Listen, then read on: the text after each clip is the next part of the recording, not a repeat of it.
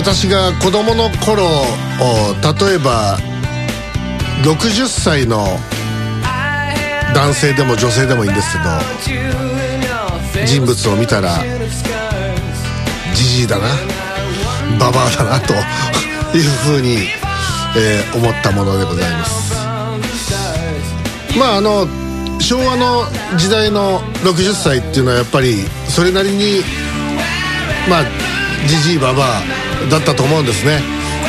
昔のドラマとかいろんなまあそうですねドキュメンタリーとかもそうですけどやっぱその時代の60歳というとそれなりの何て言うんでしょうか人生の年輪というのを感じさせる詩話あるいはこうおぐしそしてファッションいろんなものがですねそれなりにじじいばばというものを感じさせるえー、そこはかとなくジジイババなわけですね。で大体あれですよ。世の中50過ぎるとほぼほぼジジイババでしたよ。はい。であれから随分経ちまして2023年。自分が弱い60になろうとは えーまあ思ってもいないっていうかこれはもうあの宿命ですからしょうがないんで、えー、そうなっちまうわけですけども1963年12月24日山梨県上野原町で生を受けましてそれから2万1915日生きております。はい。えー、ということでございまして2023年最後の QIC は、まあ、たまたまですけども12月24日放送分ということになりましたので今回えのき還暦ということで、えー、お送りしていくわけです。はい。一生懸命テンション上げようと思ったんですけど今赤いちゃんちゃんこを着ながらやってるんですよね実はですね。えー、これ着るとテンション上がるかなと思ったんですけど意外となんかテンション下がるような気がしてきましたねなんかね。ということでお送りしてまいりましょう。QIC ケムールインサイダークラブ。今回はえのき還暦60歳ということで記念スペシャルでお送りしてまいります、えー、お相手は私えのき田信也門と。ああもうそろそろね、60代満喫プランを考えないといけないなと思っている。真島君、残念だったね、もう50代満喫プランがもうできなくなってね。大丈夫です、60代。本当に残念でした。まあ、どうかまだ撮ってる時は、撮ってる日はね、あの、12月の22日なんで、あの、還暦でもなんでもないんですけど、はい、あの、放送分が24ってことで、はい、あの、フライングですよね。いや、まあ、これはまあ、放送日に合わせてるわけです。そうですね。ええ、お若いですね。ありがとうございます。はい。真島です。はい。続いて、えー、この方です。あえっ、ー、とピナッツボユリコです。大変お似合いですよ。あそうですか。はい。さっきあのこのねこのちゃんちゃんこについてるこの大黒様みたいな帽子ね、はい、赤いやつ、はい、これかぶって写真撮ったんだけど どう見てもさこれあの料理の鉄人の時のさ陳健一の帽子だぞこれ。あのちょなんか中中華の鉄人になった気分だもんなんか。大黒様イメージしてる割には帽子大きいですよね。ベレー帽チック。大黒様じゃないのこれ。かぶり方が違うんですか。うんなんかかぶり方が違う。それカッパのお皿。まあいいや、うん、えー、続いて IBB 九州にいるのはこの方ですゆず風呂に入りたいキラウェイコです。なんでゆず風呂？あ還暦あ還暦じゃねえや。あのでもそれはさゆず風呂はさあの、うん、当時でしょ？で、うん、当時じゃないじゃないだって。え当時過ぎましたっけ？もうとっくに過ぎてるよ当時過ぎましたっけね、はい、忘れた。まあいいや。ええ。ゆず風呂に入りたいです。まあ入ればいいじゃないですか、はい、ええまああのジェイさんの場合はゆゆずよりはあのバンペイユでいいんじゃないですか？バンペイユ。あ、バンペイユもいいですね。ええ。バンペイユ風呂。湯船が増える。ええ。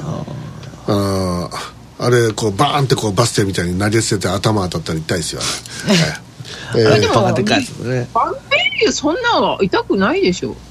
それなりにあの質量があるからあれ首にくると思うよ頭なんかに当てたら。絶対。まあまあいいや。そういうことで、えーそもそも人に当てるものじゃないですからねあれ、えーということでお送りしてまいりましょう。1404回、えーでございます。QIC ケムールインサイダークラブ最初のお便りは福岡県福岡市からいただきました51歳会社員ラジオネームスパゲティバリカタ。ありがとうございます。ありがとうございありがますとうございます。ラーメン1000円の壁というキーワードをご存知でしょうか、まあなんかよく最近見かけるキーワードでありますね。ラーメン1杯の値段が1000円を超えるとお客は高いなぁと、えー感じ始めて敬遠してしまうと、ということからお店の側も1000円になるべくしないようにまあ、例えば980円で止めとくとかっていう、そういうようなその壁それが1000円の壁、えーですとで東京や大阪などでは1000円の壁を突破するラーメン店もたくさんあるようですがこちら九州福岡では破格の290円ラーメンがあります。博多ラーメン博多屋です。知ってますよ。私はファンですよ。ええ。えー福岡市内とその近郊に8店舗、えー構えているチェーン店で。でこれはあの昭和食品工業株式会社という、まあ、他にそばうどん店なども、えーやっている、えー会社が経営していると。知ってますよ、ええ黒田藩やってますから。前島君も好きな黒田藩。美味しいですね。えええーで最新のメニューこれで値段をご紹介しましょう。まず博多ラーメンが290円。ほ大盛りラーメンが440円。ネギラーメン390円。もやしラーメン390円。からし高菜ラーメン390円。チャーシュー麺490円。ここまでチャーシュー麺で490円はすごいですね。500円いってないというね、はい。えーラーメン定食ほ580円。ええ。これ確かラーメンとご飯と餃子じゃなかったかな。へえで、えー替え玉は100円半替え玉もなぜか100円。まあ手間賃でしょうね。餃子は8個入りで250円、4個入りだと160円。ゆで卵60円。煮卵120円。ライス130円というラインナップになっております。トッピングが普通なんですね。まあまあそれはそうですね。えーでまああのこの中で、えー川端川端店など2店舗が24時間営業。で、えー、太宰府店は朝8時からやっていて夜8時まで、で他は大体、えー、11時から夜の11時ぐらいまで、えーという営業ですと。さて、えー1000円の壁。低迷する日本経済の側面からも語ってみてくださいということでいただきましたので、えー、でもこうやって290円でやってるところもあるんですよ。まあでも試食の値段ですよねでねちゃんとね普通にか博多ラーメンだよ。普通だよ。全然なんか量が少ないとか、はい。なんか具がないとかじゃなくて、全然普通。ででうまい。でもちろんその福岡でもさそのブランド物みたいになっちゃってる高いラーメンもありますけどね。替え玉220円するってことですね。そうまあ、そういうところもありますけどね、であの、まあ、こういう大体でもねこ大体これぐらいの値段だったんですよ昔は。でまあき企業努力してるんだと思いますよ。ちなみにあのこのえー、と博多ラーメン博多屋はこの今言ったように福岡にしかないんですけれどあのその黒田藩っていううどん屋もがあるわけですね、で黒田藩が大体そのうどんも大体これぐらいの値段なんですよ、安いんですよ。あのかけうどんが190円だか200円だかそんなもんででそれがね店畳んじゃって今。であのラーメン屋に変えてますこの博多屋の系列の。はあ。でそれはあの100円高い。はだから290円じゃなくてはい。390円です、それは安いですけどね。ええ。で熊本にもあります。まあ榎田さんはあの奈良県のねちょっとあの一杯3000円するラーメン屋さんが結構好きで、はい。あのよくねあの行ったりするわけですよ、ね、よくこれだけ否定してるのにしつこくそれをき 繰り返し繰り返し言えるねあなたもね。そそんなそんなそんなそんな、ええ。そんな、え。店店名出してないですよ。ええはい。ええなんですか？マリオマリオ流ですね。大好きですもんね。いや全然。あの一番あの透き通ったやつはうまいと思う。あの濃度がゼロのやつが。ありましたね、ええええもうそれがあのあのあれなんかあさりだしかなんか。貝出しラーメン貝出しのあれはうまいね。ああいうのがいいね。ええだからもうむむしろそれだったらあのクソ親父最後の一振りの方が俺よっぽど好きだよ俺 まあき木南さんわからないと思いますけど、あの最近増えてるチェーン店でクソ親父最後の一振りっていうラーメン屋があるんですよね。か貝で作って貝出しラーメン、ああさりとかしじみとか入れるあるんですよ。うまいねあれはね。美味しい。ね、あのまあ何が言いたいかというとねあのこのまああの1000円の壁とか言いますけど、んやっぱり実際にあの1000円超えて2000円3000円のラーメンもあるわけですよ。でもささしょっちゅう食えないじゃんそんなものはででほら普通のもうあのたそんなにあのすごいラーメンでもないのに、はい。ねあの例えばあのワンタン麺にしましょう、はあ。ワンタンが入ってます、はい。ワンタン麺って言ってまあラーメンにそのワンタントッピングってことだけどさ、大体800円ぐらいが大体普通だと思うよ、まあまあまあはいところがさ店によっては1280円とかあなんか伊勢海老を使ったどうのこうのでしょってことはなんだかどういらねえなと思うもんな。なんかラーメンってもっとかなんか気軽な食い物だったような気がするんだけど。どうなんですかね。ラーメンってもと中華料理のねあれがあって。中華料理って言えるのかねそっからこうもうピックアップでこうラーメンを取り出されたっていう。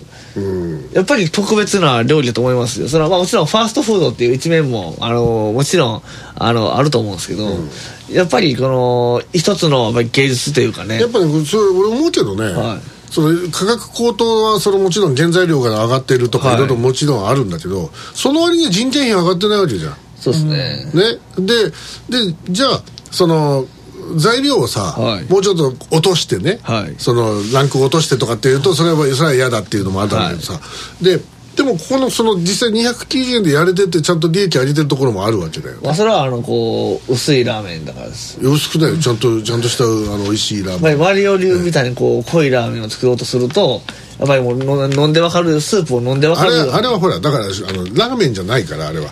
あれはあれはペーストだからあれは。いや違います。カルボナーラみたいなものなので。違います。だからあれはラーメンのあのカテゴリーで喋り始めると思う。あのあのなんだか分でかんない。けども考えてみてください。ああれをラーメンと見て見た場合に。見た場合に見ないで あのもうやっぱり3000円ぐらいするじゃないですかどう考えても。いやだからいやいいよ。だからあれはあれで。あの材料だからあれはもうティアモンだから別に構わないけど。ティ毎日食わないだろうだってあんなものは。だって食べたいでしょ？だ全然食べないと思う。ねでやっぱほら、ま、毎日はどうかわかんないけど大体23日おきぐらいに食いたくなるのがまあラーメン天下一品とかですかね。まあまあいいよ天一でもまあまあまあ。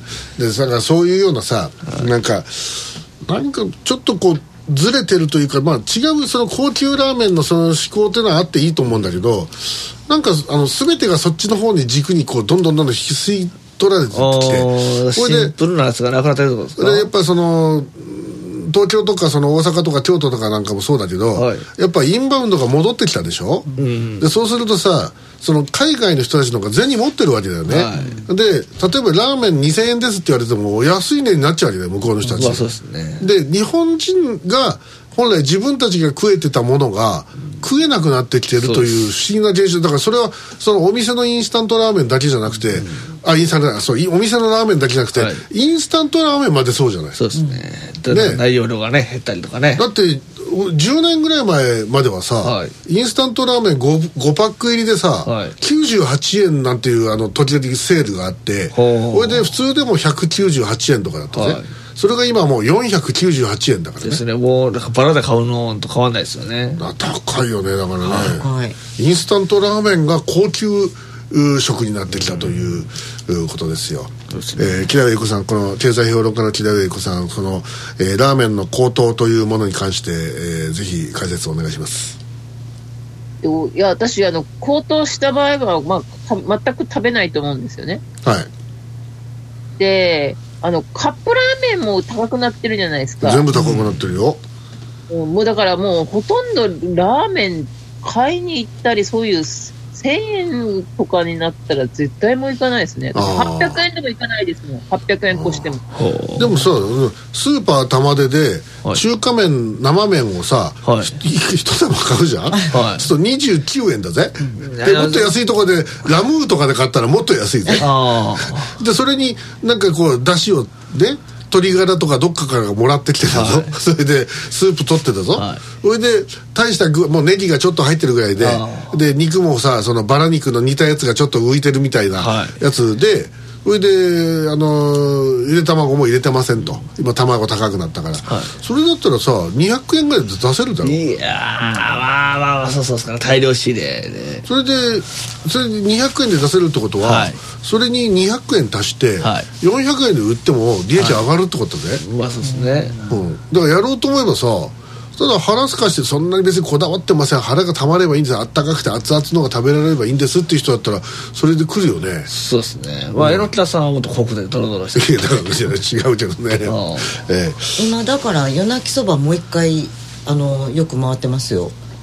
まあ時期的にね寒い時期が一番回るけどね、うん、で前去年あのその誰かがねあの夜中にあの駅の前でねあのあのあのえ何電車から降りてくるお客さんにペコペコ頭下げてたお兄そんなバカおるんすか？いたんだそんなバカな人おったんすか？その後ろでさそチャルメラが聞こえてくると、うん、あのあれよかったな。一、うん、回出て食ったけどねそのタイミングそあのずっとペコペコ頭下げてるもんだからどっか行っちゃうのよ。その あれ味良かったですよね。よかった。あれでしかもあれ500円500円直結ですね、うん、でも麺とか確実になんか玉でと変わらないぐらいの麺じゃないですか。いやでもいやそんなに悪くなかったよ。そうなんいいあの、うん、あの豚骨だったけどそういう食べであれで500円よかったですね、うん、でできるんだよやろうと思えば。相当儲けてんぜ、うん、ラーメンも。ラーメンやろうかね。続いてえー、こちらは神奈川県相模原市、からいただきました。51歳放射線技師ラジオネーム被爆星人ありがとうございます。江戸時深夜門還暦記念年忘れランドシリーズ企画をやってください。好きなんです。ランドシリーズ。最近やってなかったですね。特に極道ランド推しですと。いうことで。今まで大体4つあるんですよ、はい、でまああの一つはですね空襲ランドっていうのがありましてですね。空襲ランド。空襲ランドえー、太平洋戦争中の焼け野ヶ原を見事に再現しておりまして、はい、えー、で B29 によります空襲アトラクションやえー、モンペ姿や国民服をまとったエキストラによる、はい、えー、竹槍ショーなどが人気だと、えー、でフードコートではですね、はい、異常にヘルシーな水豚などが、えー、楽しめるという 闇市とかがありましてね、えー、であのーものすごい薄いなんか具もほとんど入ってないような水豚が食べられるとかですね。えそういうやつですね。でこうあのー、季節に応じてですね、はい、ちょっとあの時間軸の先にあの空襲が終わった後の戦後を再現する時のイベントとかがありまして、うん、でそうするとあの急にあのリンゴの歌とかが流れ始めましてですね思い切り闇市そこがあのフリマが行われるようになるわけですよ。そこでみんなあの古着とかをあのあの闇市で売る売れるっていうそういうイベントトがありましてですね。でそこであのあのそこにあのあの米兵とかも連れてくんですよ。あのアメリカ人のエキストラをいっぱい連れてきましてですね。えジープで乗り付けたりしましてね。えそれでそうするとあのなんかこう赤い口紅を塗ったいわゆるあのパンパンのお姉ちゃんとかがですねいっぱい出てくるというそういうそういうものです。ねこれ行きたいでしょ？行きたいです。ね、で途中あのあのヤクザモンとのこう構想とかですね、はい、え三国人との戦いとかですね、そういうのがこう行われるという、えー、であと戦争中のあの時のその空襲ランドの本寸法の時は変な格好で現れるとすぐあの特攻警察とか憲兵に引っ張られるというそういうアトラクションもやらされてます、ねであのあの、えー、あのエレクトリカルパレードみたいなやつで、はい、えあのトラックに乗った軍人さんが現れるんでみんなで敬礼しなきゃいけないっていう そういうそういう空襲ランド。で空襲ランドにの横についてるのがですね、はい、えー、これ2005年の7月24日放送分 QIC の中で登場したそうです。えー、ナースランド。ナースランド。ええー女性看護師だらけのテーマパークで、ほうほえーどこで倒れても完全看護が売りだと。ええ。ー空襲ランドとのセットで戦中派の老人に対するプロモーションが期待されるということで。という、えーそしてバンコク犯罪博覧会。ほえーマフィアヤクザテロリストをはじめとする、えー犯罪組織と警察や軍隊などとの攻防。その歴史を、えー世界各国のパビリオンで 楽しめると、えーで場内の警備は山口組を主力とする日本広域暴力団コンソーシアムが担当。大会のテーマは「暴力の進歩と調和」これこれこれねもうゆ夢島でやれいいんだよ。これを。そうですよね。夢島で、うん。ええこれであのパビリオンが、ひし形の大門がバーンって入ってる パビリオン山口組神戸山口組とあっちの山口組とこう分かれたりとか関東稲川会とかのパビリオンがバーンと続くわけですよ、ええ。ほいでその中に真ん中になぜか桜の大門がいたりするわけですよね、ええ。そういうやつです、ええ。であのこれあの場内をあの高倉健に扮したお兄さんとか、菅原文太に扮したお兄さんとかがこう歩いてまして一緒に写真を撮ってもらえるんですよ。えそういう筋物がいっぱい歩いてるという。えどうですかね。えそれであのこれでゴミでも散らすもんならあの某あのあの千葉県にあるあの浦安浦安ネズミランドはですねあのなんかこうゴミ拾ってくれるじゃないですかキャストが、はい。えこっち違いますからね。えあの地回りが「おいお前血なんかそんな捨てるんじゃねえの野郎」とかって あのあのすごま凄まれてしまううという。ああもう夢を見るなと。現実を見ろと。はい、ほいでちゃんとあの中にはちゃんとあのいろいろとあのカジノが。あ カジノがあります。あるわけですよこれはちゃんとあの畳が引いてありましてですねええ。それではいどっちもどっちもどっちもどっちもと言いながら はい長さ長藩駒揃いましたみたいなそういうそういうやつです。ピンゾロの長みたいなそういうもう木成さんが一番好きそうなやつですよ。いかがですか？え、私ですか？ええ。あなたこう壺振りとかやりたいじゃないですか。なんか似合いそう。口は好きはい。博打は好き。あということでこれも確実にバンコク犯罪博覧会にですね、えー来ていただきたいと思いますね。そしてもう一個がこの極道ランドです。えーミッキーマウスやドナルド・ダックのあさっき言いましたね。有名極道が園内にいて一緒に写真を撮ったり、えー抱きしめてくれたりするという、はい。えーえーエレクトリパカエレクトリカルパレードよろしく。右翼の凱旋者がえーきらびやかなパレードを行う、えーお土産コーナーや飲食コーナーは全て敵屋が担当し、えー鳥羽やヤクザ映画専門の映画館も完備しているというものです。えー こういうものがランドシリーズ。何かあのあいいものないですか？なんかこう。ランドシリーズね。吊るし上げランドとか。ああ言うと思いましたもん言わんとこうと思ったのに。言うと思いましたね。あ ええこうピンクランドっていう。うわ嫌やな。なんか別のものみたいに聞こえる。ピンクランドでこうあのこうあのタコ踊り エレクトリカルタコ踊りパレードがあってですね。そういうもうこれも多分あの年内最後のぶっ込みですからこれもあの入場料5000円。あ入場料5000円。ええ もうあの車椅子の方も本当に参加できるっていうそういうやつです。ええ。あのーそういうのができますね。ええ。いやいや。あとはなんですかね維新ランドとかってどうですかね。ああ維新ランド。維新ランド。もうねあのあのリング状のものがね、はい朽ち果ててくるやつがあの あの作ったはいいけど途中で終わってるとか、ー。ええ。もう全てがであと木が全部ちょ途中で切り倒されてると。で白線が見えなくて車がどこで止まっていいかわからないという 事故事故多発っていうそういうあの維新ランドってどうですかね。面白そうですね。え。一回打ってみたいですねそれね。それであのなんかしないと毎回あのゲストであのステージイベントは全て橋本徹がやってるっていう。まあでも維新ランドはもうねそのうちできるんじゃないですか？あ本物がね。本物の維新ランドが、ああ、これ楽しみですね、はい。えーどうやって朽ち果てていくのか。自民ランドってどうですかね？自民ランドはもうキックバックがある。入場料の。美味しいじゃないですか。いろいろと、えそれ行きたいですねそれ。えええ。で おいで何あのあのその政治家の演説とか聞かされるわけ？あそうそうそう。あそれはちょっとどうですかね。ねなんかあの木永さんなんかあのこういうランドだったら行ってみたいってなんかないですか？えー、こういうランド？木永優子のあのカツアゲランドとかですね。あええ怖いですね。まあほとんどそれは極道ランドだですけどね。えええー、ピナユリは何かないですか？思いつかないです、思いつかないですか？なんかこうともかくあの普通でないものですよ、はい。ででまあでもだから映画のテーマパークいっぱいあるじゃないですか、はい。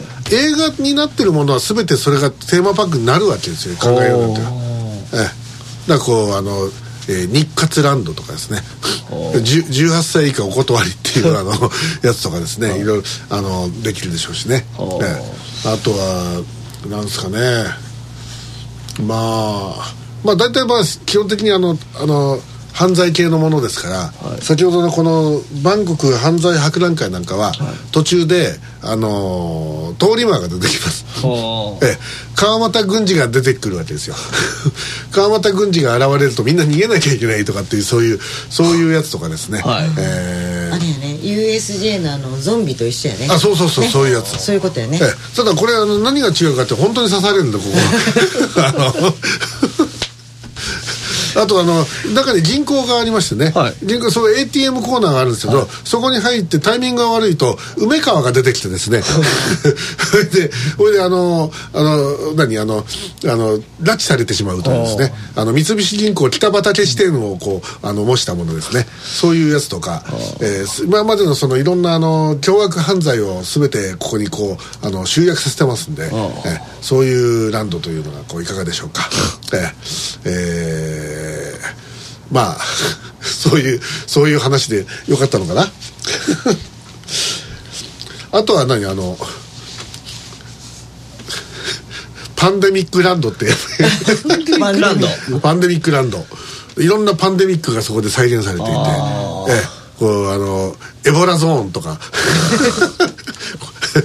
これエボラゾーンに入るとすげえこう向こうでこうあのいろんな毛穴とかいろんなとこから血を流して倒れてる人がいっぱいいるとかですね。ゾーンじゃないです。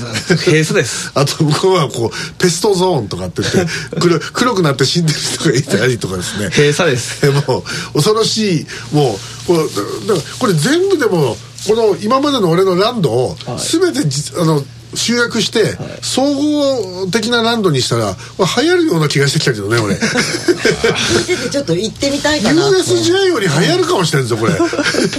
これは。怖いもの見たさでね。怖いもの見たさで、これは この間あのそのあのパンデミックランド行ったんだけど怖かったけどまだちょっと極道ランド行ったことないけど今度行ってみない？極道極道ランドそういうやつで、えー私の彼がね極道ランドでバイトしてるのとかね、えーということでございます。大変失礼いたしました、えー一旦 CM に行きまして、えーこの後もお便りをご紹介してまいりましょう。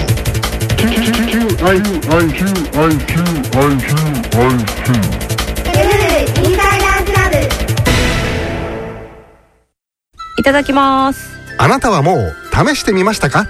えのきだ酵素プラマイゼロうわ何これ。